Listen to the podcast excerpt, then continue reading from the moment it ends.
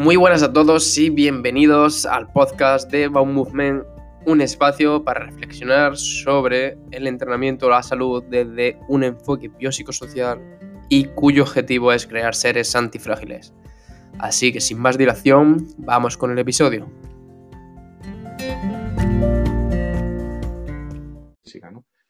Y te pones a trabajar en neurociencia, entonces estás trabajando con neurólogos, con lo que yo estuve trabajando. Entonces tiendes a, darle más relevancia a una serie de técnicas que se desarrollaron en esos años, que eran de estimulación cerebral no invasiva, y, en las que tú crees que puedes eh, producir unas grandes mejoras ¿no? en pacientes con enfermedad de Parkinson. Por ejemplo, yo me formé en esas técnicas de estimulación magnética transcranial y sigo investigando en ellas.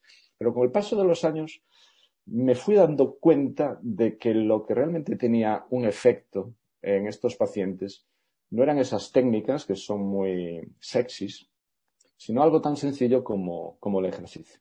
Nosotros lo que llevamos investigando, además con varios proyectos nacionales, es conocer eh, el efecto de determinados tipos de ejercicio que consideramos que puede tener un efecto específico. Te voy a explicar esto, David, porque creo que es muy importante lo que ya está demostrado y hay evidencias científicas abrumadoras es que el ejercicio físico mejora la capacidad funcional de los pacientes de Parkinson. Esto es irrefutable. Una de las características, algo que es fascinante, es un fenómeno que no mm, ocurre en, en, ninguna otra patología, ¿vale? Es que tú tienes que pensar que el circuito nervioso que está deteriorado en la enfermedad de Parkinson, que son los ganglios basales, está a nivel, pues bueno, pues está en el cerebro, ahí metido, esos núcleos, y que se relacionan con diferentes áreas corticales. Entonces, eh, ese circuito que está deteriorado en la enfermedad de Parkinson, curiosamente, es el circuito que se encarga de controlar los movimientos automáticos. Es decir, aquellos que has practicado tantas, tantas, tantas veces que no tienes que prestar la atención. El movimiento, uno de los movimientos más automáticos que tenemos es la marcha. Por eso la marcha se ve afectada en estos pacientes. Tanto es así que puede llegar un momento en que un paciente de Parkinson sea incapaz de dar un paso. Al final lo que buscáis, Miquel, vosotros es que mejore esa amplitud de zancada o esa cadencia para que al final con pasos más largos ande a la misma velocidad. Exacto. Al final pues no, no energía. Porque un aumento de la amplitud significa que estás teniendo un efecto en la sintomatología. Entonces, que algo tan sencillo, nosotros nos hemos centrado mucho, también es importante indicarlo, en la mejora de la marcha, porque la capacidad de andar es uno de los síntomas que más afecta la calidad de vida de estos pacientes. Entonces nos hemos eh, centrado mucho en ver qué tipo de ejercicio podría tener un efecto específico en la marcha en estos pacientes. Y lo que hemos visto es que la utilización, por ejemplo, de cintas rodantes, las que tienes en los gimnasios, estamos acumulando evidencias de que puede que tenga un efecto específico. Eh, que tengamos cuidado cuando alguien plantea trabajos de fuerza diciendo, no, con este trabajo de fuerza, si coloco un metrónomo, aumento la eh, excitabilidad corticoespinal. No, no, no. Eso, es, un error y es una mala interpretación de lo que hace, de lo que hace el entrenamiento de fuerza. Muy buenas y hoy tengo el placer de poder presentar a Miguel, que es catedrático y lleva investigando bastante años sobre el ejercicio y Parkinson. Así que para que la gente te conozca un poco mejor y dejo que te presentes tú, dinos quién es Miguel y a qué te estás dedicando actualmente. Bueno, soy profesor e investigador universitario, llevo ya pues, en la universidad más de 20 años, que son los años que también llevo investigando. Actualmente estoy de catedrático en, la, en el grado del CAFIDE, en la facultad, en la Universidad Rey Juan Carlos, ¿no? y sigo pues, bueno, eh, desarrollando mi docencia y también mi, mi, investigación. Vale, ¿y de dónde nació? Es decir, al final eh, está investigando sobre ejercicio y Parkinson, sobre el sistema nervioso, etcétera ¿De dónde nace tu interés, Miguel, por, empezar a indagar por esta rama? Pues es algo bastante anecdótico porque yo me dedicaba un poquito a, los bailes de salón durante la carrera y al acabar la carrera y por casualidad acabé en una asociación de Parkinson dando actividades de baile y me sorprendió enormemente la mejora que, in situ que se producía con actividades de música ¿no? en, pacientes con la enfermedad de Parkinson. Y eso me motivó pues, a seguir indagando sobre eh, la neurología, un poco la neurociencia, y ahí me metí de, cabeza a hacer investigación y fui al Instituto Neurológico de Londres dos años, la Universidad de, estuve por ahí formándome sobre neurociencia, control motor, etcétera, etcétera, hasta, bueno, sigo formándote pero ahora ya tengo mi grupo de investigación, evidentemente, desde hace ya muchos años y seguimos haciendo proyectos e investigaciones. Y a nivel de neurociencia, es decir, ¿qué es lo que más te ha sorprendido a ti a nivel de investigación? ¿Qué es lo que más te ha sorprendido, lo que más te ha llamado la atención? A, ver, quizás una de las cosas que más me sorprendió fue esa motivación que te digo de, ver a un paciente que incluso estando en silla de ruedas, ¿vale? Porque ya estaba muy, digamos, eh, la enfermedad muy avanzada, le ponías una música con un ritmo muy marcado y, si le ayudabas a levantarse era capaz de desplazarse. Entonces, claro, a mí eso me, me chocó muchísimo. En ese momento desconocía totalmente cuál podía ser la razón. Entonces, eso quizás fue uno de, las, de los eventos ¿no? que marcó mi formación. Después ya, durante 20 años, pues ya trabajando en temas de neurociencia y tal, pues hay muchos, hay muchos momentos o que dices tú, wow, qué pasada, ¿no? Uno, por ejemplo, es, la técnica de, optogenética ¿no? que se está utilizando desde el año 2010, que es casi ciencia ficción. ¿eh? Es manipular genéticamente los animales para que sus neuronas respondan a la luz, con lo cual los puedes apagar y encender las neuronas que tú quieras dándole un botoncito ¿no? y ver qué es lo que pasa. ¿no? Eso es, espectacular. ¿no? Entonces, ese ha sido también uno de los quizás hallazgos en la neurociencia que más me han fascinado a nivel de optogenética, es decir, yo ahí no conozco mucho, es decir, ¿nos puede hablar un poco sobre eso? Es decir, ¿qué sería y cómo se utiliza? A ver, esto se empezó sobre el año 2010, hay unas algas marinas que tienen propiedades eh, pues, eh, eh, visuales de alguna manera, ¿no? es decir, emiten luces y reaccionan a la luz. Entonces se estudió la, genética pues, de estas algas y después se modificó en animales también los genes para que sus neuronas respondieran a, luz, así de sencillo. Entonces, lo que se hace pues, es con ratones o con animales eh, genéticamente modificados, se les implantan diferentes electrodos que emiten luz, diodos de luz. Entonces, tú lo que puedes lograr es, en, un milisegundo, puedes hacer que esa neurona o que ese área cortical eh, deje de funcionar, la apagues y le vuelves a dar un botón y pones la luz y la enciendes otra vez. Entonces, claro, es, una pasada, ¿vale?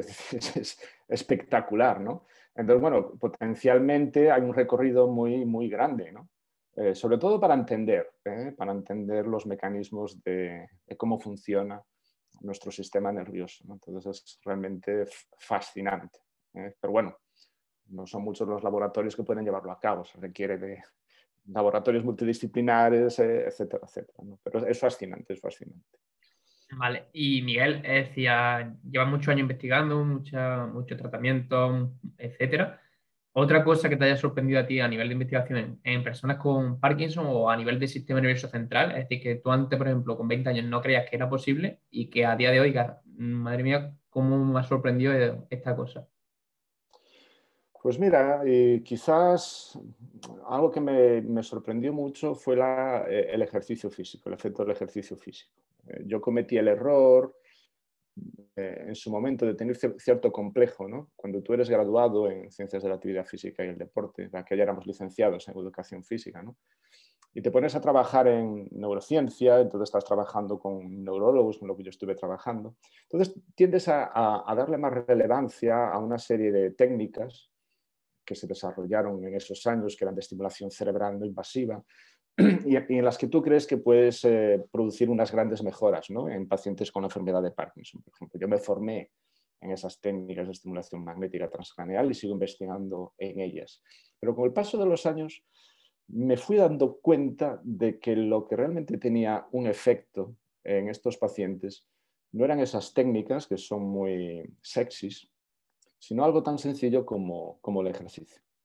¿Eh? Entonces, digamos que en mi, línea de investigación, pues fui tendiendo más a dejar esas técnicas de estimulación cerebral no invasiva en, enfermedades neurológicas para volver a explorar por donde había empezado, lo que era el efecto del ejercicio físico y ver qué modalidades de ejercicio físico son las más idóneas para, para estos pacientes. Entonces, quizás ese ha sido mi recorrido, que ha sido, bueno, pues un error, pero que uno tiene también que pasar por esos errores para valorar ¿eh? lo que realmente vale de lo que, bueno, de lo que no. Vale, perfecto, sí. Aunque ahora vamos a hablar un poco del Parkinson y ejercicio, es decir, ¿crees que, por ejemplo, el ejercicio físico ha sido bastante infravalorado en patología, etcétera, y ves que tiene muchísimos beneficios? Sí, mira, yo mi tesis doctoral la hice en el año 2001, que era sobre los efectos de un programa de ejercicios utilizando sonidos, ¿vale? utilizando diferentes ritmos sonoros para ver cómo afectaba a la marcha, al andar de pacientes con Parkinson. Cuando yo publiqué eh, los primeros resultados de esa tesis, en el mundo se veían de publicar igual, y no te exagero, únicamente cinco publicaciones al año sobre el efecto del ejercicio en la enfermedad de Parkinson. A día de hoy se publican 400 publicaciones al año sobre el ejercicio y la enfermedad de Parkinson. Es decir, a partir de los años 2010 se ha producido un incremento exponencial en el interés de los efectos del ejercicio físico en enfermedades neurodegenerativas. Se conocía muy bien los efectos a nivel del sistema cardiovascular, que sí para la diabetes, pero nunca se había dado un papel protagonista en enfermedades neurodegenerativas y eso ha cambiado eh, radicalmente. Ya te digo, a día de hoy eh, estamos hablando de 300, 400 artículos al año, lo cual muestra un interés muy grande por parte de la comunidad científica. Vale, y ya antes de pasar al, bloque principal, donde vamos a hablar de ejercicio y Parkinson, eh, al final, como todo el mundo siempre tiene miedo a fallar, lo que hemos hablado antes de, empezar a grabar, es decir, muchas veces la gente tiene miedo a fallar, porque tiene miedo al temor que va a producir ese error. Es decir, ¿podrías decir más o menos qué errores has cometido a lo largo de tu experiencia, a lo largo de tu carrera y qué has aprendido de ello? Bueno, eh, quizás el primer error, que es lo que te comenté antes, ¿no? Eh, no pensar que el ejercicio podía tener un potencial terapéutico tan grande como el que tiene. Eh, y, decantarte más por otras técnicas que no tienen que ver con el ejercicio, que son técnicas de, estimulación cerebral no invasiva, porque crees que ahí va a estar la solución. Entonces, eso fue un error por mi parte que, insisto, quizás vino de cierto complejo, ¿vale? De, como graduado a la hora de trabajar en temas de neurología. Cuando después me di cuenta que, que era un error, pero fue una cosa muy progresiva, ¿no? Te vas dando cuenta muy, de manera muy progresiva cuando estás haciendo estudios con estas técnicas que ves que no hay nada y sin embargo empiezas a hacer estudios con el ejercicio y ves que encuentras mejoras, entonces te vas decantando por ahí.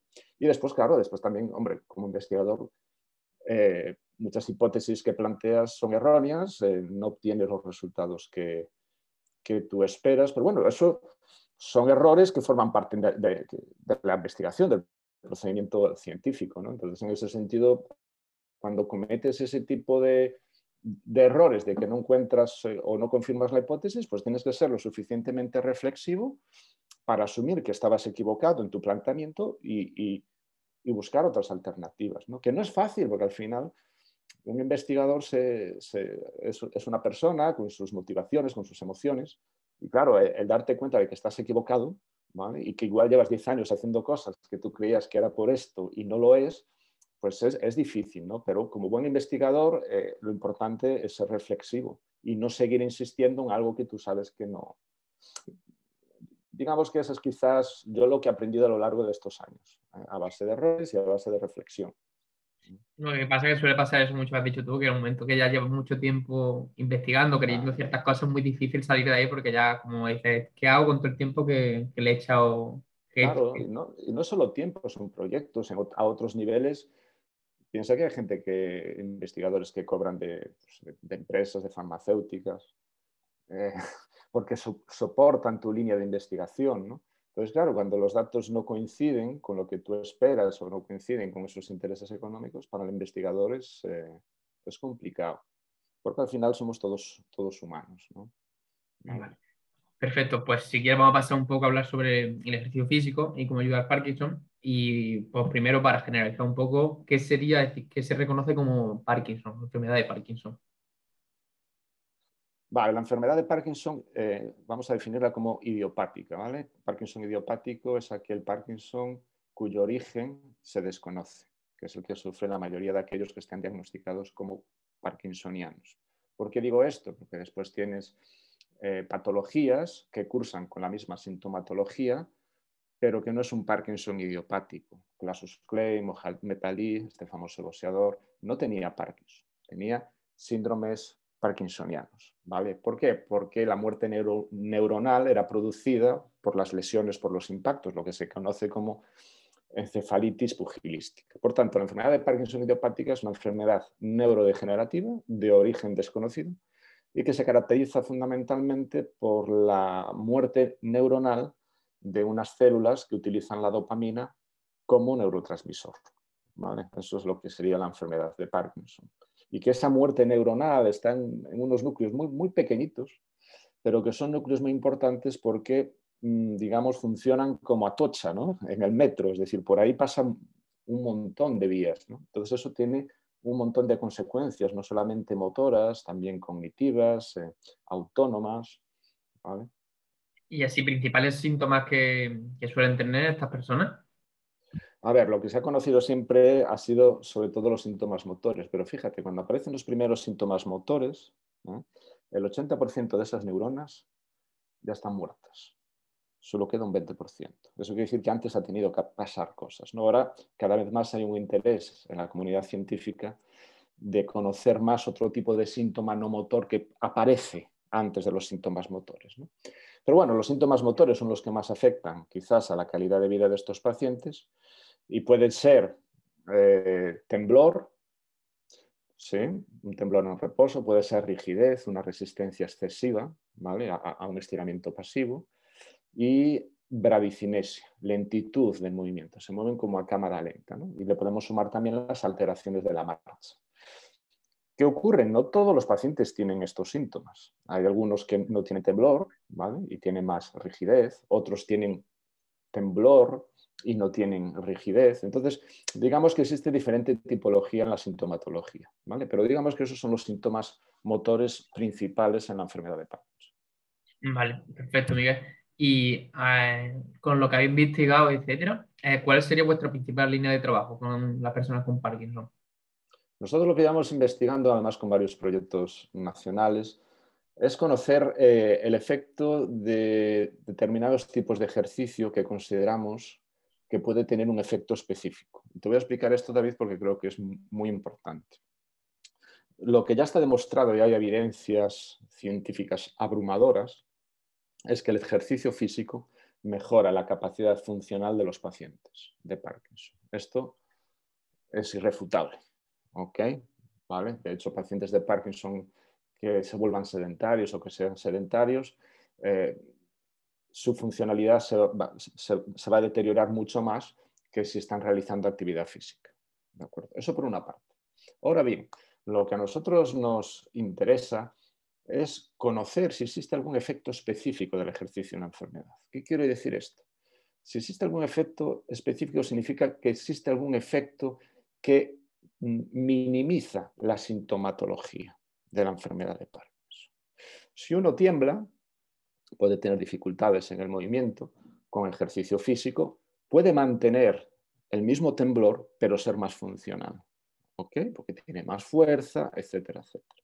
Nosotros lo que queremos saber es si el ejercicio puede llegar a disminuir ese temblor. Y como digo temblor, digo rigidez, como digo rigidez, digo, digo eh, la marcha. Lo que está deteriorado en la marcha en pacientes de Parkinson es la amplitud del paso. Cada vez los pasos son más cortos. Pero él puede ir a tu velocidad.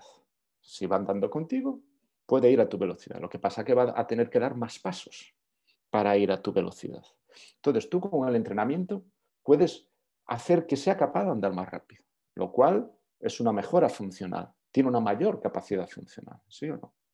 La cuestión ahora es si somos capaces de que ande más rápido, mejorando la amplitud del paso. Porque puede que ande más rápido simplemente incrementando la cadencia del paso. No sé si me explico. Entonces son dos cuestiones muy importantes. Una es el efecto general del ejercicio, que, insisto, ya las evidencias son ¿vale? abrumadoras, pero otra es el ejercicio, el efecto específico del ejercicio sobre la sintomatología.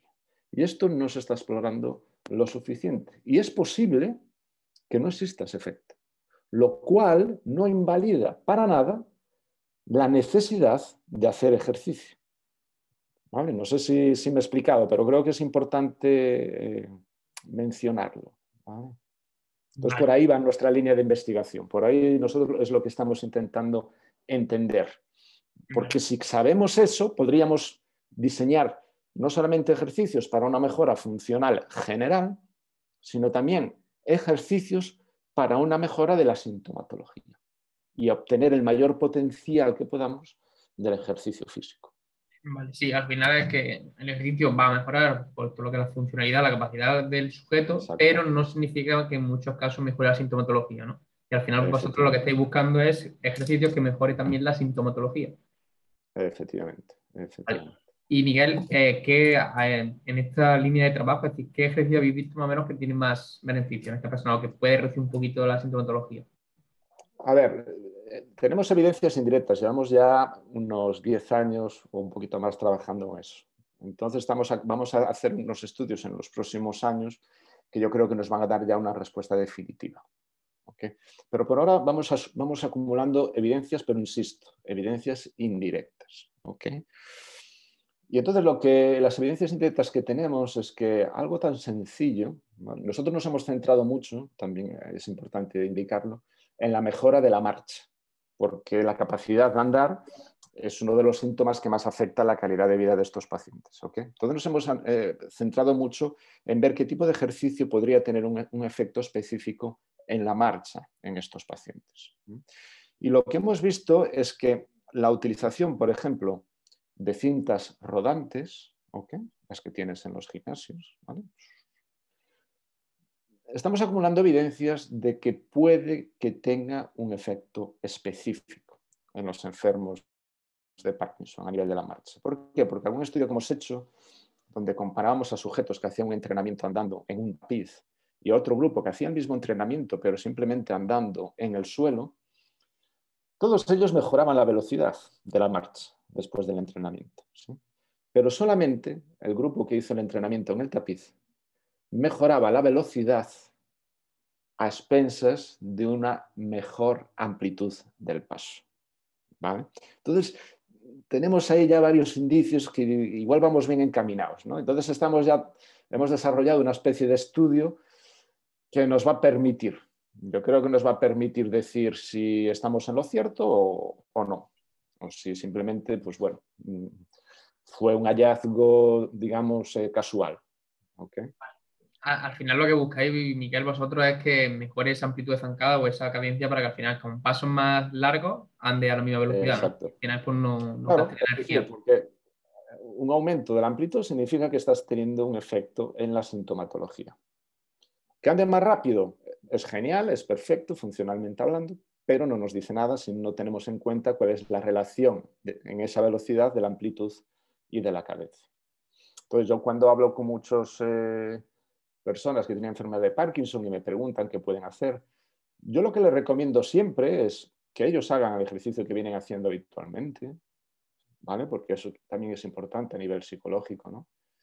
Pero que independientemente de eso, independiente de que físicamente estén muy bien, que alguno hasta corre maratones, yo, lo, que les, sugiero es que independientemente de eso, que utilicen el tapiz rodante que se pongan en casa o en el gimnasio, que anden media horita agarrados al tapiz. ¿Por qué? Porque si realmente eh, ese tapiz va a tener un efecto, pues estamos ayudando a mejorar esa amplitud del paso. Y Miguel, ahora que se ha puesto eh, muy de moda o tiene bastante evidencia el trabajo de fuerza en muchas patologías, ¿y cómo, ¿qué aporta el trabajo de fuerza a nivel cerebral en estas personas? Vale, eh, el entrenamiento de fuerza, efectivamente, tiene razón David, se ha puesto de moda. También una vez que empieza, se empieza a explorar el efecto del ejercicio físico en las enfermedades neurodegenerativas, se empieza a explorar diferentes modalidades de ejercicio físico, ejercicio aeróbico y últimamente también el ejercicio de fuerza. De todos modos, el problema con la justificación de utilizar el ejercicio de fuerza en la enfermedad de Parkinson, pues eh, habla de adaptaciones que se podrían producir a nivel cortical en estos pacientes. ¿no? ¿Cuál es el problema? El problema es que el ejercicio de fuerza eh, no provoca adaptaciones a nivel cortical. Las principales adaptaciones del ejercicio de fuerza es a nivel subcortical y a nivel espinal. Por tanto, no es una justificación quizás correcta. Otra justificación, pero que ya es independiente de que la persona tenga Parkinson o no, es que existe una relación entre los niveles de fuerza que uno puede tener en los extensores del cuádriceps y tu capacidad para levantarte de una silla, para ser funcional. Entonces, en ese sentido, que los pacientes de Parkinson tengan que realizar ejercicio de fuerza, pues evidentemente mi respuesta es sí, como cualquier otra persona, y más si estamos hablando ya de una edad avanzada. Tienen que realizar ejercicio de fuerza. Ahora, porque sea específico de la enfermedad o le vaya a aportar alguna mejora específica en la enfermedad, por ahora no hay evidencias de eso. Pero insisto, estamos, fíjate que estamos hablando otra vez de lo mismo. Hay que hacer entrenamiento de fuerza como hay que hacer entrenamiento de fuerza en personas de edad avanzada. Pues en pacientes de Parkinson, igual.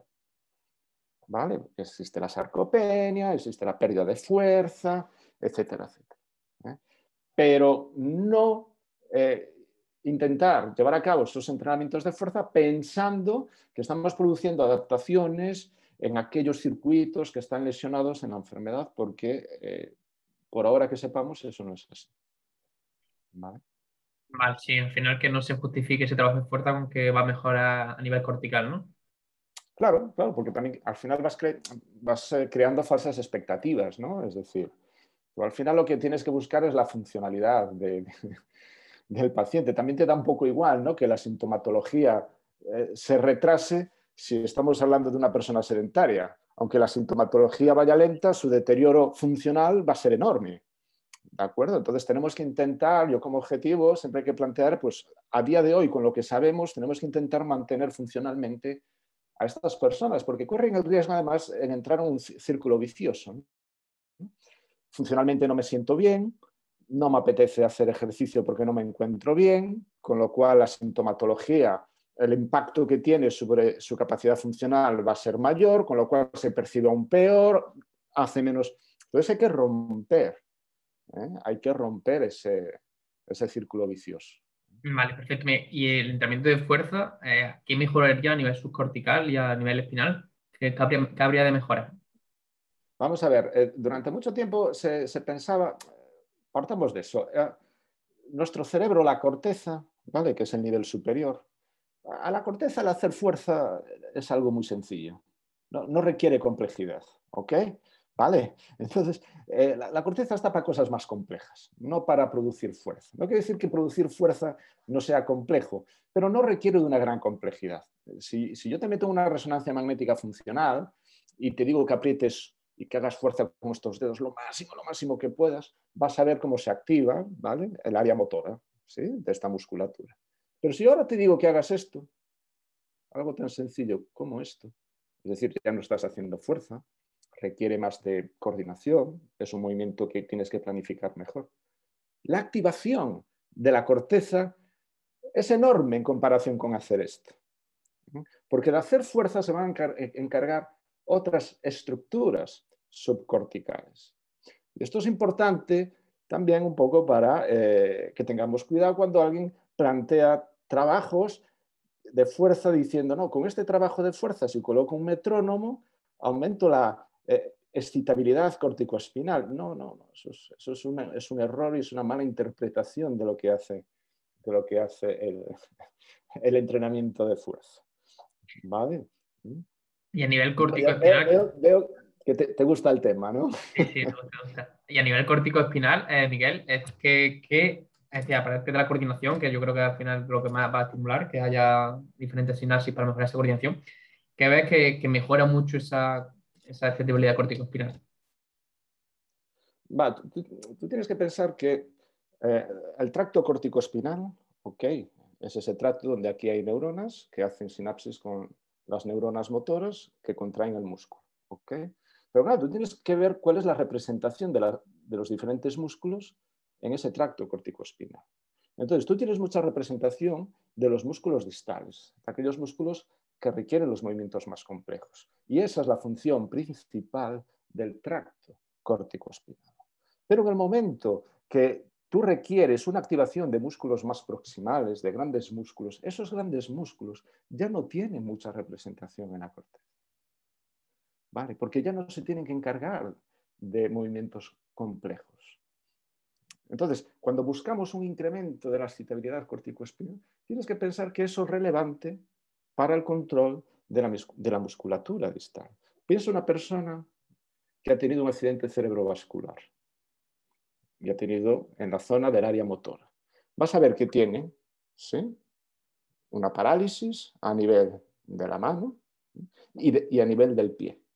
Pero la postura la mantiene. ¿Ok? Y lo que más le va a costar es, a recuperar la movilidad de la mano, pero no la postura. Porque ese control de esos músculos posturales no recae tanto en la corteza. Y nosotros cuando hacemos entrenamiento de fuerza, las principales adaptaciones no se producen en la corteza. Eso es importante. ¿Ok? ahí ahora mismo hay una vertiente de que está hablando todo el mundo de eso, de que a entrenamiento de fuerza, vamos a mejorar a nivel cortical, subcortical, etc. Yo ahora mismo acaba de, tirar un poquito de, tierra por ahí. Y en verdad me gusta por eso, por el tema de que al final hay que escuchar siempre toda la vertiente. Y, ahora, si te parece bien, eh, hablamos también del tema del metrónomo y en tu publicación he visto que lo usas mucho y aparte tu tesis ha sido sobre, sobre ese, ese acústico en la marcha en personas con Parkinson. ¿Qué te puede aportar el metrónomo en, estas personas? Vale, eh, una de las características, algo que es fascinante, es un fenómeno que no mm, ocurre en, ninguna otra patología, ¿vale?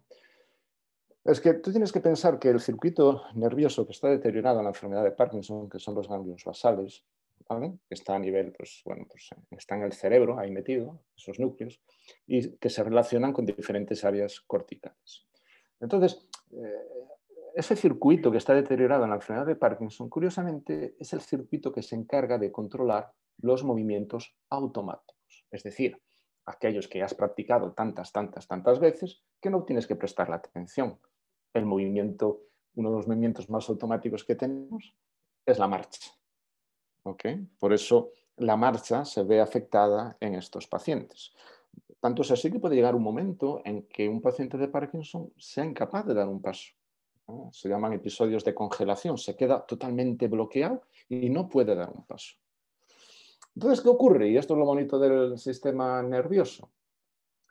Que tú en el momento que pones un estímulo en el cual tú tienes que redirigir su atención y, y conviertes ese movimiento que es automático, lo conviertes en un movimiento menos automático, ahora la ejecución de ese movimiento mejora. Es decir, si tú coges a una, persona que esté bloqueada, que no es capaz de dar un pie, tú coges tu pie, si lo pones así de manera perpendicular al suyo, y le dices, pasa por encima, vas a ver que ya es capaz de dar un paso, porque hay un estímulo visual. Los pacientes de Parkinson no se bloquean cuando suben y bajan las escaleras, las bajan bien, las suben bien. ¿Por qué? Porque ese movimiento ya no tiene un control tan automático, tienes que calcular la altura de cada peldaño, ¿vale? Entonces ahí lo que ocurre es que ahora el circuito nervioso que entra en juego en el control de ese movimiento es diferente al que está lesionado. ¿vale? Y este circuito alternativo se encarga de movimientos que no son automáticos. Cuando tú utilizas un metrónomo, utilizas un sonido, utilizas una canción y le dices, desplázate al ritmo de este sonido, el paciente tiene que prestar atención y decidir en qué momento tiene que dar un paso ese movimiento que antes era automático ya no lo es. ¿Me explico? Entonces, aprovechamos la utilización de estas señales sensoriales, auditivas, eh, visuales. En el tapiz nuestra hipótesis es que pasa lo mismo, es el movimiento de la cinta, está dando información rítmica, pero propioceptiva. Estiramientos también, pero rítmicos. Entonces, cuando tú presentas esas señales sensoriales, puedes lograr que el paciente mejore su movimiento. Y esto es importante porque si tú tienes que trabajar con ellos y tienen dificultades a la hora de hacer un ejercicio, es interesante buscar la alternativa en la que eh, él pueda utilizar esas señales externas para hacer ese ejercicio. Es decir, si tú le dices al tío, imagínate que estás entrenando, que estás sentado y le dices que, que haga este movimiento de flexión de brazos, ¿sí? Lo va a hacer mucho mejor si le pones un estímulo visual al cual él tiene que tocar. ¿Vale? Porque el control de ese movimiento ya no es tan automático. Entonces nos tenemos que aprovechar de eso para que el efecto del ejercicio sea mayor. Vale, sí, al final para que lo entienda un poco la gente, decir, al final lo que pasa en personas con Parkinson es que los movimientos donde tienen que pensar el movimiento, donde tienen que calcular, etcétera, sí lo hacen bien, pero los que son al final automáticos, son inconscientes por nuestra vida, son los que se alteran y son los que les se bloquean, ¿no?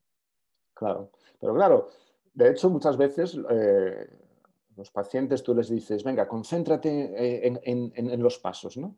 Y son capaces de dar pasos. Pero claro, es que tú tienes que pensar que los movimientos altamente automatizados es imposible mantener la atención constantemente. De hecho, te pones a hablar con ese paciente y de repente se queda bloqueado porque tiene que dividir la atención ya hablando contigo y deja que la marcha vuelva a ser automática. Mi pregunta, Miguel, es si con ese, con ese metrónomo, es decir, aunque mejore la marcha durante cuando estás usando el metrónomo la canción, ¿tiene después beneficios cuando se quita ese metrónomo? Muy buena pregunta, sí, señor. Los estudios nos dicen que sí. ¿Ok? Los estudios nos dicen que sí. Al igual que los estudios cuando utilizamos el tapiz y evaluamos la marcha sin utilizar el tapiz y al mes después de acabarla, hay una mejora. Sí, es decir, seguramente se está produciendo lo que nosotros llamamos eh, neuroplasticidad, que es diferente a neuroprotección, que esto es importante. Es decir, nosotros lo que podemos eh, quizás lograr es que con la utilización de ese movimiento siempre en presencia de sonidos externos, el paciente tenga una mayor capacidad de acceder a ese circuito alternativo cuando no existe ningún estímulo externo y cuando él tiene que desplazarse. ¿De acuerdo?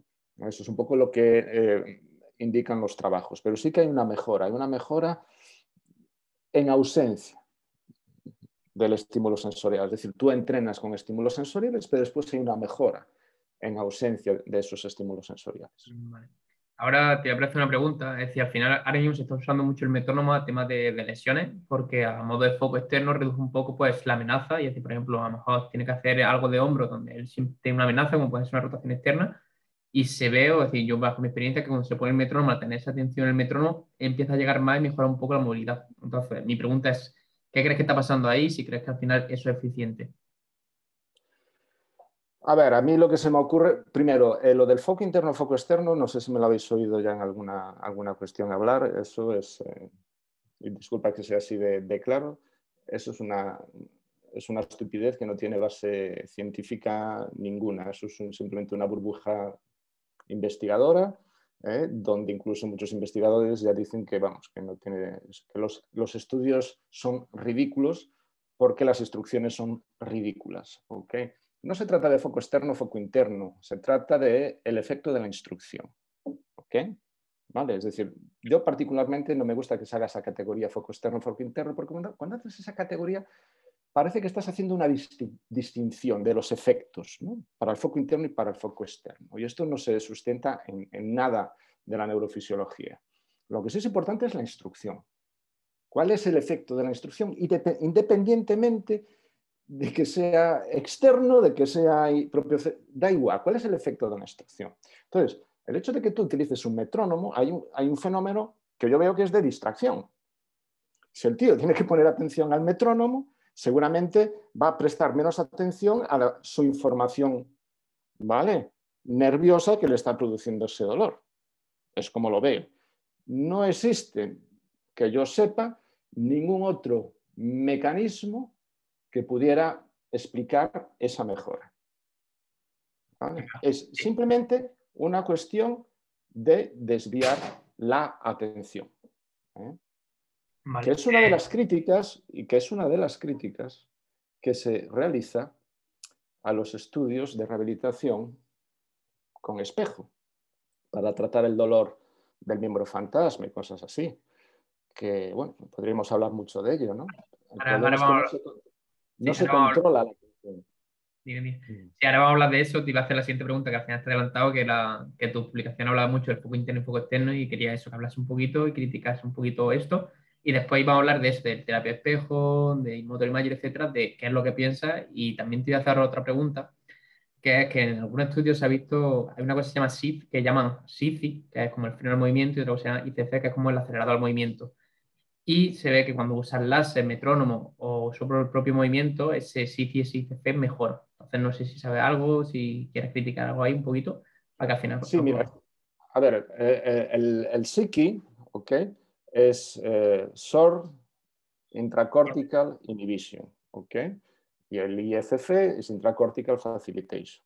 Esos son dos eh, parámetros neurofisiológicos que se obtienen utilizando la técnica de estimulación magnética transcraneal.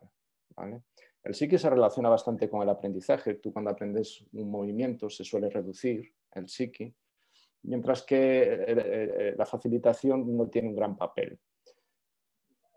Eso por una parte, ¿vale?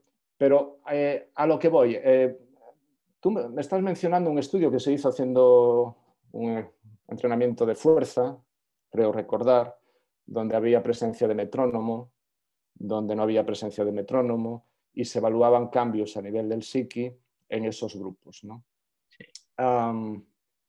realmente ese estudio tiene muchos problemas. Uno de los problemas de ese estudio es que no tiene ningún control de una medición que se realiza, que se realiza no a nivel cortical, sino a nivel espinal. Tú cuando pones un sonido se produce un fenómeno que se llama facilitación audio-espinal. ¿ok?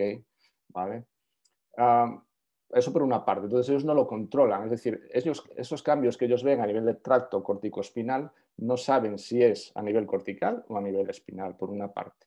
Y después, la interpretación del psiqui que hacen es una interpretación cogida, cogida por los pelos, ¿vale? Porque el psiqui en sí mismo no te indica absolutamente nada desde el punto de vista funcional. Insisto, tú vas a reducir el psiqui, vas a reducir esa inhibición intracortical en el momento que tú tienes que aprender un movimiento. En el momento que el movimiento esté aprendido, desaparece, ¿vale? Esa inhibición. Desaparece, perdón, desaparece la desaparición de la inhibición, vuelves a tener esa inhibición. Es eh, otra vez eh, eh, lo erróneo, es pensar si hay una activación cortical o un cambio a nivel del psiqui, es pensar que ahora el movimiento es mejor funcionalmente. Eso es un error absoluto. Porque después hay otra cuestión más. Ellos cuando miden estos parámetros los miden en reposo. Con lo cual, tú no puedes saber si estás estimulando las mismas neuronas que se estimulan cuando haces el movimiento. Ok, entonces, eh, insisto, tú piensas que ahora ya hay un montón de estudios con TMS y con otras técnicas de optogenética que nos dicen claramente que cuando tú aprendes un movimiento, se activa mucho el área motora. ¿okay? cuando estás aprendiendo ese movimiento. Pero en el momento que lo aprendes, el área motora deja de activarse. Porque ya ese movimiento ya no presenta complejidad y se encargan otras estructuras. ¿Vale? Entonces, yo creo que hay que cambiar un poquito, hay que reflexionar, hay que cambiar un poquito ese, ese mito de que una mayor excitabilidad cortical es funcionalmente mejor. Eso es un error. Porque tú, cuando después haces un movimiento, cuando estás jugando al fútbol, tú no estás controlando, tú no estás prestando atención a, tu movimiento. Imagínate si tuvieras que prestar atención a la conducción del balón. Ese control subcortical del movimiento te permite a ti prestar atención a cosas más relevantes. Y Miguel, eh, ¿nos podría hablar un poco eso del foco interno, foco externo y por qué se ha puesto ahora, se habla tanto de eso y por qué al final tú has, buscado justificarlo un poquito más? Mira, el, foco interno y el foco externo surge de una investigadora, Gabriel Wolf, que empieza a hacer una serie de experimentos así, en diferentes tipos de deportes, donde compara el rendimiento eh, dando un foco interno y un foco externo. Eh, yo cuando me pongo a ver yo no era un tema que era de mi interés, pero dirigiendo un trabajo fin de grado a un alumno, dijimos, bueno, pues vamos a, replicar el primero de estos estudios que ellos han publicado en, el tiro a canasta. Y la sorpresa fue encontrarnos que no lo replicábamos, eh, todo lo contrario, es decir, el 80% era mejor con foco interno que con foco externo. Entonces, claro, empiezas a ver eh, los artículos y entonces claro, te empiezas a dar cuenta de, de la baja calidad de los artículos. Pero cuando digo baja calidad, eh, errores, y errores más básicos que son errores de la propia instrucción. Ese es el problema.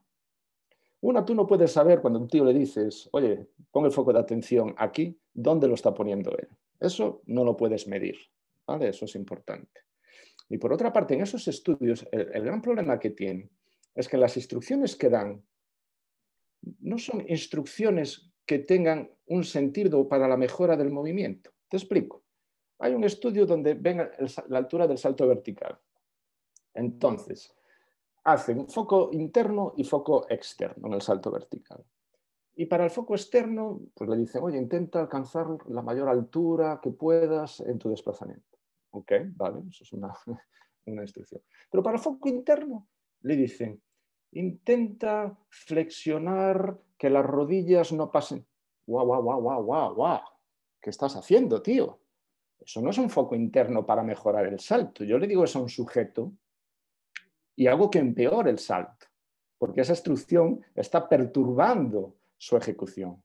Yo he tenido la experiencia de testar a más de 2.000 personas en saltos verticales y tú dabas un foco interno, dabas un foco externo, una instrucción. El tío no bajaba mucho, no flexionaba, es un error común, y tú sabes que no está flexionando lo suficiente. Dices, venga, intenta bajar un poquito más, intenta flexionar un poquito más las rodillas. Y el tío salta más. ¿Vale? Porque le estás dando una instrucción que va a producir una mejora en la ejecución. ¿De acuerdo? Entonces, el problema de todos estos estudios es que las instrucciones son erróneas. En ese estudio concreto, por ejemplo, del salto vertical, no evalúan la altura del salto sin dar ninguna instrucción, lo cual es sospechoso, lo cual es muy sospechoso. Y después hay una cuestión también que es la familiarización que tú tienes con la instrucción. Se hizo un estudio con jugadores de baloncesto, entonces se le daba foco interno familiar, familiar que era familiar esa instrucción al jugador de baloncesto, foco interno no familiar, no era familiar esa instrucción, foco externo familiar y foco externo no familiar. Y al final lo que comprobaron es que la mejora se producía cuando la instrucción era familiar para el sujeto, independientemente de si era de foco interno o si era de foco externo. Entonces, insisto, eh, esa separación que se ha puesto de moda y es el resultado de, pues eso, de, unos investigadores que como están en una universidad americana, tienen más marketing, tienen eh, mayor llegada, son estudios metodológicamente pésimos. Pero es que aparte son estudios donde la mayor parte de las veces se evalúa una sesión, esa es otra, ¿no? Y después hablan de aprendizaje, que se aprende más con un foco externo. Y hacen una sesión de entrenamiento. Por favor. ¿Vale? Entonces, tenéis que tener cuidado, o yo el mensaje que intento transmitir es, olvidados de foco interno, foco externo. ¿Por qué? Porque si tú partes de eso, vas a tender siempre a tu paciente, a tu deportista, darle un foco externo. Cuando realmente igual le tienes que dar una instrucción que esté relacionada, pues oye, mira, tienes que elevar más la, cadera. ¿Me, explico? Entonces tenéis que olvidaros de eso. Tenéis que dar instrucciones que consideréis que pueden mejorar su movimiento y ver si lo mejora o, no lo mejora, independiente de que sea externo o interno, como queráis llamar. Creo que eso es, eh, es fundamental. Vuelvo a insistir, no existe ningún sustracto neurofisiológico que justifique esa separación entre foco interno y foco externo. Hay tantos factores que afectan a cómo tú interpretas una instrucción y entre ellos es el nivel que tú tengas en ese movimiento, el tipo de movimiento. Es decir, ¿vale? Y Miguel, por ejemplo, te voy a poner un ejemplo. Eh, por ejemplo, una persona que quiere levantar rápido, es decir, va a hacer sentadilla y quiere levantar rápido. Y se le dice, eh, levanta la barra lo más rápido posible o se le pone delante un encoder con el móvil donde le va diciendo la velocidad. yo bajo mi experiencia, cuando le pongo el móvil delante, siempre la velocidad es mucho mayor. Es decir, ¿eso cómo lo podemos considerar? Bueno, eso simplemente que le estás dando biofeedback, tío. Eso es importante. Tienes conocimiento de los resultados, ¿sí o no? Ya está. Tú cuando realizas un movimiento rápido, tú tienes una percepción. Eh, necesitas ser un tío muy entrenado para tener una buena percepción, para discriminar cuándo ha mejorado un metro por segundo o no. ¿De acuerdo? Ahora, una persona no entrenada, tú le pones un feedback y le das un conocimiento del resultado. Tú le dices, mira, así es como lo has hecho. Es mucho más sencillo para el sujeto. ¿Entiendes lo que, lo que te quiero decir? Es decir, ya no tiene, fíjate, no tiene que ver ni con foco, ni, no, es simplemente que le estás dando una información del resultado, lo cual es importantísimo para un aprendizaje. Eso, eso te iba a preguntar, en plan, un poco del biofeedback, es decir, qué, qué se ha visto y cómo, cómo puede mejorar ahí, si puede mejorar el rendimiento, puede mejorar un poco la coordinación, puede mejorar también lo que es a lo mejor la efectividad o, eso tampoco. A ver, el, biofeedback hay que ver cuál es eh, em, el sistema del cual tú quieres obtener esa información biológica. me, explico. Y tienes que ver cómo, eh, cómo la implementas y cuál es el resultado. Quiero decir, yo creo que no dudo que haya una regla general, una regla estándar que te diga haciendo esto, pues, porque insisto, va a depender mucho de las características del, de las características del sujeto. Seguramente un tío muy, muy entrenado, ¿vale? El que le proporciones pues, información de a la velocidad que levanta la barra, le da igual, porque ella va a saber a la velocidad que levanta la barra. ¿ok? ¿Vale? Tú, joder, cuando hacía eh, yo hacía, eh, era lanzador. A mí no me tenían que decir cuánto había lanzado, ya sabía si había lanzado más, si había lanzado menos. Ya sabía el error que había cometido, no me tenían que dar una señal electromiográfica. ¿De acuerdo? Entonces, mm, eso es lo que hay que tener en cuenta. ¿no? El tema de la electromiografía, por ejemplo, que es súper interesante. ¿no? Si quieres pues, mejorar un patrón de movimiento, si quieres que se active más, me parece una técnica ideal. ¿no? Es decir, hay gente que tiene problemas a la hora de activación muscular. Claro, tú lo puedes palpar a ver si lo está contrayendo, ¿no? pero estoy seguro que si le pones una electromiografía, le plasmas la señal electromiográfica y él va viendo su nivel de activación, estoy seguro ¿vale? que va a mejorar muchísimo. ¿Por qué? Porque no es un tío entrenado, ¿vale? no es un tío que haya desarrollado muchísimo su nivel de propiocepción. ¿De acuerdo? Entonces, si tú le das información externa que le ayude a él como retroalimentación, coño, tú vas a mejorar. Y mejoras a unos niveles que son acojonantes. Quiero decir, tú teniendo información externa de un fenómeno, tú puedes mejorar incluso sin ser consciente de que, estás mejorando. Entonces, el biofeedback en ese sentido es, una técnica muy interesante, por supuesto. Eso se utiliza además a, a niveles, por ejemplo, hay unos trabajos hechos con lesionados espinales, de médula espinal, que son acojonantes, donde modifican el reflejo H, ¿vale? que le da rigidez a, la musculatura, pero lo modifican porque son capaces de ver en una pantalla la amplitud de ese reflejo H. Y eso hace que mejoren la marcha. Es, genial. al final, para que lo entienda la gente, es decir, que en sujetos principiantes, así que no estén muy entrenados, el biofío puede ser una buena utilidad para que el aprendizaje sea mayor o más rápido, por así decirlo. Pero en sujeto al final internado, al final no va, no va a variar porque ya, el, nivel propio objetivo está muy bien, ¿no? A ver, siempre un sujeto entrenado, el rango de mejora que tienes es menor. Yo con el tema del neurofeedback también quizás eh, intentaría siempre evitar. Ahora, ahora, lo que te estoy diciendo es a nivel empírico totalmente, ¿eh? ¿de acuerdo? ¿Vale? Con lo cual puedes, eh, puedo estar equivocado, ¿no? Yo tampoco eh, intentaría que hubiera una dependencia grande, intentaría jugar con la presentación o no de biofeedback. Vale. Para que el sujeto. Sí, sí, habla, habla, que, se ha quedado pillado. No, para sí, para, eh, digamos que intentaría jugar mm, para que el sujeto también empiece a interiorizar un poquito. Incluso decirle, a ver, Ahora sin biofeedback, ¿cómo lo has hecho en comparación al anterior? Ah, pues mira, así es como lo has hecho. Me explico. Es decir, que no haya una dependencia tampoco tan, tan alta para que... Porque al principio siempre es importante eh, el mejorar esa capacidad propioceptiva, llamada así, si quieres, de, bueno, pues mira, ahora estoy activando esto. Vale. Y ahora si te parece, vamos a pasar ya a la última parte de la entrevista, vamos a hablar un poco de diferentes estrategias que se usan a día de hoy. Y me gustaría saber pues, tu opinión. La primera es la que hemos hablado al principio, que es la de la imaginería motora, el motor imagery, y cómo puede afectar esto a si es verdad que mejora la fuerza, la movilidad, etcétera, y a qué se puede ver.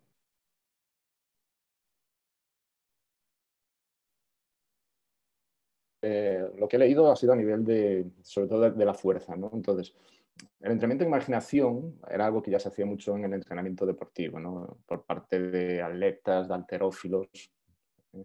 Y hay estudios claramente que indican que cuando tú no haces esto, pero lo planificas, las áreas corticales que planifican este movimiento se activan, lo cual tiene todo el sentido del mundo. Entonces, digamos que en ese sentido yo creo que la imaginería puede ser potente a nivel del aprendizaje de una tarea, a nivel de la planificación de una tarea.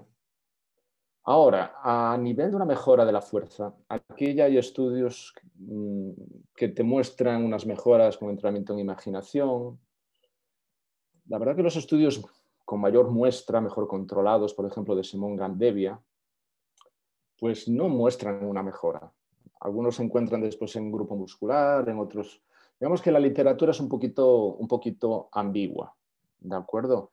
Personalmente, ¿vale? Personalmente, yo creo que si se produce un incremento de fuerza por contracciones imaginadas, yo personalmente creo que ese incremento de fuerza, de producirse primero, es un incremento pequeño, ¿ok? Y segundo, pueda estar más relacionado con una mejora de la ejecución que con una mejora de los mecanismos de producción de fuerza. ¿vale? Y eso vale también para la, para, la observación. ¿Okay? Porque en la observación nosotros lo que adquirimos es la cinemática del movimiento. Entonces tú simplemente observando un movimiento vas a mejorar la fuerza en ese movimiento porque estás aprendiendo estrategias de cómo realizar ese movimiento. ¿eh? Entonces yo creo que, a ver, hoy por hoy no creo yo que haya unas evidencias muy robustas que indiquen que el entrenamiento en imaginación pueda producir unas mejoras de fuerza significativas. Y sobre todo, fíjate además cuando estamos hablando de que la representación cortical de la gran parte de nuestra musculatura es muy pequeña, ¿de acuerdo? A nivel de, del área motora, ¿no? yo todo lo que he leído sobre motor y es eso, lo que has hablado tú, es decir, o mantiene los niveles o aumenta muy poquito, pero sí puede ser, es decir, bajo mi experiencia, una buena estrategia para cuando una persona esté movilizada, es decir, si al final mantiene o incluso aumenta un poquito, puede ser una buena estrategia en una persona inmovilizada porque al final mejor eso que nada, ¿no? Sí, a ver, yo opino que sí, yo opino que, bueno, no, es, una, es, una, estrategia que se puede realizar. El problema, es que, el problema es que también hay muy poquitos trabajos, muy poquitos trabajos eh, yo creo que acabo de revisar Ah, pero era de cross training, de cross education. Hay muy, muy poquitos trabajos realizados inmovilizando a los sujetos. Mm, me explico, ese es el problema. Okay. Entonces, eso sería lo ideal, tener un grupo de inmovilización y poder, y poder ver cuál es el efecto. ¿eh? Y a nivel de cross education, es decir, a nivel de entrenamiento para entrenar la, la parte, la, para que la gente lo entienda, la parte no lesionada, si está lesionado el brazo derecho y está entrando izquierdo, ¿qué beneficio hay o qué se está viendo? Vale. A ver, a veces, eh, a mí, como digo yo, joder, a, las fiestas invitan a uno que te, va a, que te va a dar buenas noticias, ¿no? No, no a uno que te va a dar malas noticias. ¿no? Pero bueno, yo intento ser eh, aséptico en ese sentido. A mí me interesa muchísimo el tema de la fuerza, pero intento también pues, limitarme a, a, lo que se sabe. ¿no? Lo de la cross education fue una observación realizada ya hace muchos años por un neurólogo, ¿no? donde comprobó que una señora que tenía que rehabilitar su mano derecha mejoraba no solamente la fuerza de la mano derecha, sino también la fuerza de la mano izquierda. Es verdad que después el neurólogo comentó que la señora le había dicho que también había hecho fuerza con la mano izquierda, un poquito de trampa. Pero bueno, a partir de ahí sí que se han hecho multitud de trabajos. ¿Qué nos dicen todos esos trabajos? Pues lo que nos viene a decir es que se produce una transferencia de fuerza, es decir, se produce una mejora del lado no entrenado que puede estar alrededor del 30% de la mejora del lado entrenado y que varios metaanálisis al final, cuando lo computan, en porcentaje dicen que puede estar alrededor de un 10% de mejora. Entonces, claro, la cuestión aquí es la siguiente. Ah, ¿Es clínicamente significativo esa mejora. Y aquí lo que ocurre es un problema, fijaros, eh, que ocurre en la ciencia. ha habido, han pasado muchísimos años, se han realizado muchísimos estudios y todavía a día de hoy no se ha resuelto la pregunta de si las mejoras producidas por la cross education son clínicamente relevantes. ¿eh? Este año se publicó un trabajo que tuve yo el placer de revisar, que es un consenso Delphi, es decir, es un consenso entre investigadores del ámbito de la cross education, donde más o menos dicen, a ver, ¿qué es lo que hay que medir? ¿Qué es lo que falta? Y al final lo que se dan cuenta, por ejemplo, que la mayor parte de los estudios están realizados por parte de, gente de Sport Science y muy poquitos por parte de la clínica. ¿no? Entonces hay un gap, ¿vale? Hay una separación ahí de, decir que de no saber aún si esto aplicado en poblaciones clínicas y clínicamente podría tener un efecto significativo. Entonces, eh, trabajar la cross education, yo no le veo ningún, ningún problema, eh, evidentemente, pero desconozco realmente cuál, cuál, puede, ser, cuál puede ser el efecto. ¿eh? Después hay otras cuestiones que es que no hay estudios donde se haya utilizado, por ejemplo, eh, en el lado no entrenado se haya metido agujas para estar seguro de que el lado está silente, de que no se está produciendo una activación. Entonces, perfecto. Pues para ir terminando, ya llevamos una horita, eh, Miguel, me gustaría que, que, dijeses con qué tres ideas te gustaría que una persona que esté escuchando este podcast o esté viendo el vídeo en YouTube se quedase. A ver, yo creo que lo principal, o el mensaje, algo que es, eh, como dije, irrefutable, donde las evidencias son abrumadoras, eh, es el efecto del ejercicio físico. Yo diría hasta cualquiera que sea su modalidad, que sea ese entrenamiento de fuerza, que sea ese entrenamiento de resistencia, pero la importancia del ejercicio físico para mantener la funcionalidad ante cualquier tipo de patología. Y más si es una enfermedad neurodegenerativa. Yo, para mí, ese es el principal mensaje, si hay gente que nos esté oyendo que, padezca esa, enfermedad. Y si lo que nos están oyendo pues son fisios, son colegas de CAFIDE y cosillas así, pues quizás mi mensaje es eh, el reflexionar siempre sobre lo que hacemos, el pensar que al final el conocimiento científico se genera a lo largo de años, no se genera por un trabajo, por dos trabajos, que lleva su tiempo. ¿eh? Entonces, que seamos un poquito escépticos siempre, ¿vale? Eh, a la hora de tomar decisiones en base a esos, a esos estudios. ¿Vale? Al final, un entrenador lo que tiene que hacer es un, ensayo-error, es una investigación-acción, ¿ok? pero hay que ser reflexivos todo el tiempo. ¿vale? Porque si uno no es reflexivo, va a seguir insistiendo, pues imagínate, en el foco externo y nunca se va a plantear utilizar una instrucción que no sea de foco externo porque dice los artículos que es el foco externo. Es, un poquito a lo que voy. Yo creo que ese es el, mensaje que quiero eh, transmitir. Sí, al final yo creo que esa es la parte más importante de cualquier persona, que es la capacidad reflexiva y sobre todo el pensamiento crítico muchas veces, te lo pasa muchas veces al final es difícil que cada gente cambie su idea. Eso yo creo que al final, bajo tu experiencia y bajo la mía que es corta, yo creo que lo más difícil de una persona es cambiarle su idea. Ahí decía Einstein que era más fácil fusionar un átomo ¿eh? que cambiar un perjuicio. Pues efectivamente, David. Vale. Y Miguel, ya para la gente que le haya gustado el podcast, que seguramente sean muchas, eh, ¿dónde pueden encontrarte? ¿Dónde pueden contactar contigo? Mira, yo tengo un perfil de Instagram que se llama eh, Neurocontrol Motor ¿eh? y que comprobaréis que es un perfil bastante divulgativo, ¿no? es decir, divulgo estudios, a veces reflexiones, ¿no? como la que estamos aquí compartiendo. También la página web que se llama del mismo modo, neurocontrolmotor.com. Y nada, y después con unos colegas vuestros de Motion, que están en Madrid, pues el año pasado hicimos un curso de, de control motor, de especialista en control motor, de tres meses online, que tuvo muy buena acogida. Eh, estuvo muy bien, lo pasamos eh, realmente bien porque se discutió bastante. Y nada, y en, breve, en diciembre, saldrá ese curso y bueno, os, animo, os animo porque a mí realmente me gusta mucho dar clases, mm, pero me gusta dar más clases a gente que ya está en el ámbito laboral. ¿vale? me gusta dar a mis estudiantes Pero la gente que está en el ámbito laboral es diferente. Tenéis más inquietudes. Eh, Totalmente, cambia, la cosa, cambia, ¿eh? Cambia mucho. Cambia mucho. pues un placer, Miguel. Y nada, esperemos que le haya gustado a la gente y un placer tenerte aquí.